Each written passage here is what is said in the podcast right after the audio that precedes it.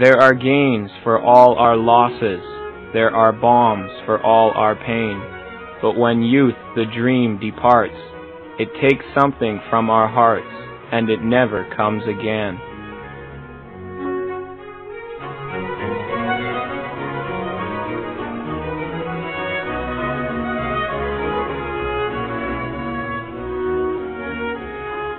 We are stronger and are better under manhood's sterner reign.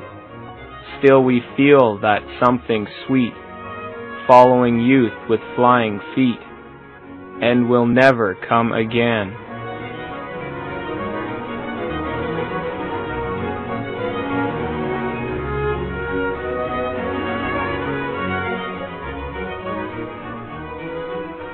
Something beautiful is vanished, and we sigh for it in vain.